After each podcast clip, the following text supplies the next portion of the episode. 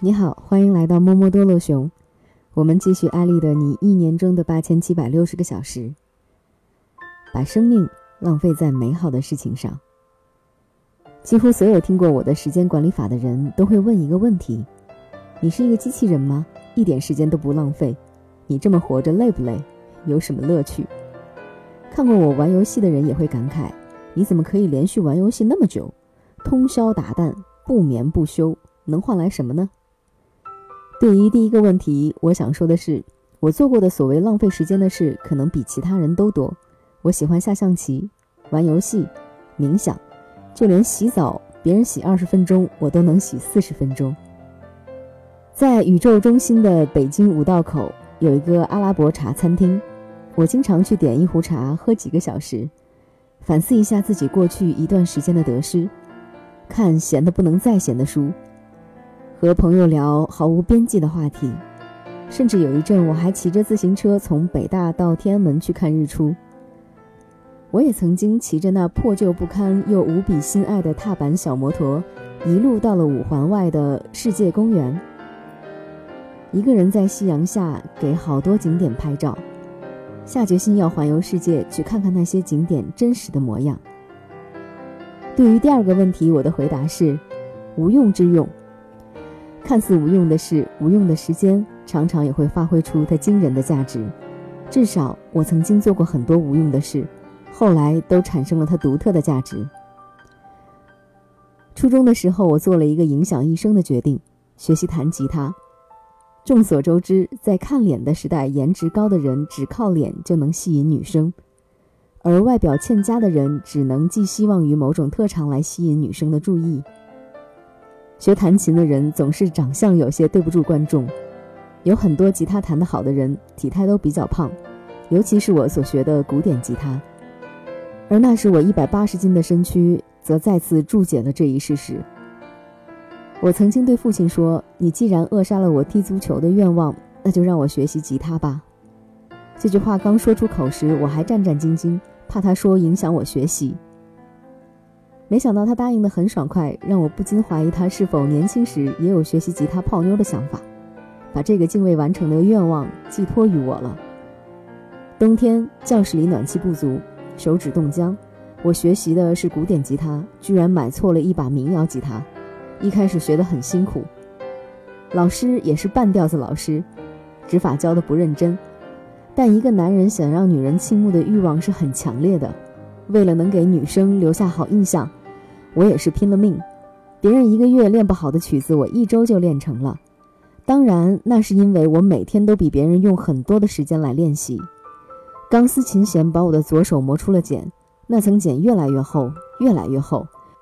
时间除了没有带走这层茧，也没有带走那些我练过的曲子。到现在，我还能弹奏一些曲子，包括《小罗曼斯》《天空之城》等。吉他弹得不错，我还是无人问津。只能在无聊或者昏昏欲睡时自娱自乐。但弹吉他后来居然在我大学工作中又帮上了忙。他让我在简历填写时有什么特长的时候，能心无忐忑地写上“吉他”二字。工作后，在一些活动中表演节目，我也可以露一手，让大家对我露出欣赏的目光，让自己如今看起来似乎有了那么一层文艺气质。我的父亲是一个把自己的时间安排得井井有条的人，他并不喜欢娱乐。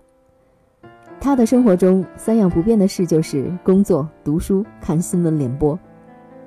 第一次看到他和朋友下棋是小学二年级的事。现在想起来，当时他们下棋的场景像极了经典电影《教父》里的场景。父亲目不转睛地盯着棋盘，两个人一言不发对弈了四小时。那个场景让我深深地爱上了国际象棋，并开始了象棋的学习。这个看似安静的运动，日后也带给我很多思考。不要让你的对手了解你的想法，不要为一步得失喜形于色，不要想着在短时间内获得优势。最重要的一个感悟是：落棋无悔。人生就像下棋，很多时候我们都没有反悔的机会，错过了那一刻。即使重来一次，即便不再犯同样的错误，往往也不能改变结局。因此，我学会了做很多决定的时候要谨慎又谨慎，努力让自己的人生少一些后悔。我从十二岁开始接触英语，比大部分人晚。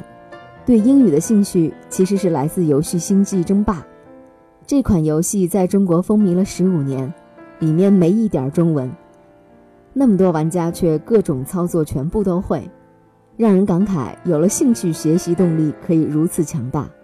我会去研究相关的英文。《星际争霸》里，当你输入密码获得游戏中的金钱时，秘籍是 S H O W M E。T H E M O N E Y。当时我们是一个一个字母去背的。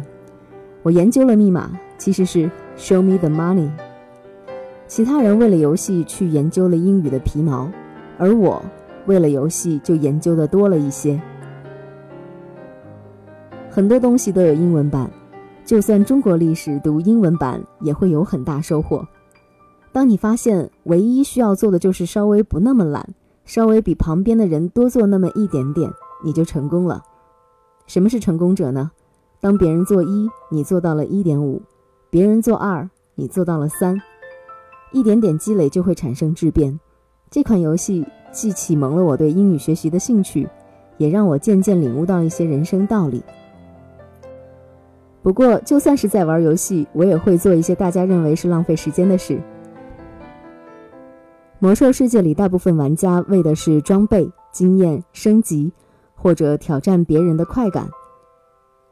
而我喜欢的是，是在游戏里的各个场景中游荡，自己在游戏中看日出日落，那些栩栩如生的场景给我带来了强烈的视觉震撼。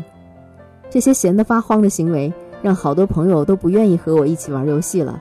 他们说：“点卡烧钱呀，你这样完全是在浪费生命。”这就好比其他人也会劝我说：“游戏浪费时间呀，你这是在浪费生命。”但有时候正是这些所谓无用的事情，才定义了我们的生命。生命的长度由心跳多少下决定，而生命的厚度则取决于那些让我们紧张、激动、兴奋到心跳停止的时刻。魔兽世界里，我感受到了无数次这样的时刻，壮丽的场景。精彩的剧情和团队的合作，在这些时刻，还有那些游戏中闲游的时刻，我有了一个人的自由，有了自己的思考，有了自己对人生风景的全新探索。正是这些时刻定义、丰富着我的生命。我最重要的一个标签——三十四枚金币时间管理法，就是来自于游戏的理念。史蒂夫·乔布斯说。任何东西从后往前看都可以找到联系，从前往后看，找不到学习的意义。大学时他闲得无聊，或者出于兴趣爱好学了书法课，当时无心插柳，多年后给了他灵感，能够把苹果产品的界面做到世界最美。任何看似无意义、目的性没有那么强的事，在将来看都是有意义的，只要你沉醉其中。全心全意去做过。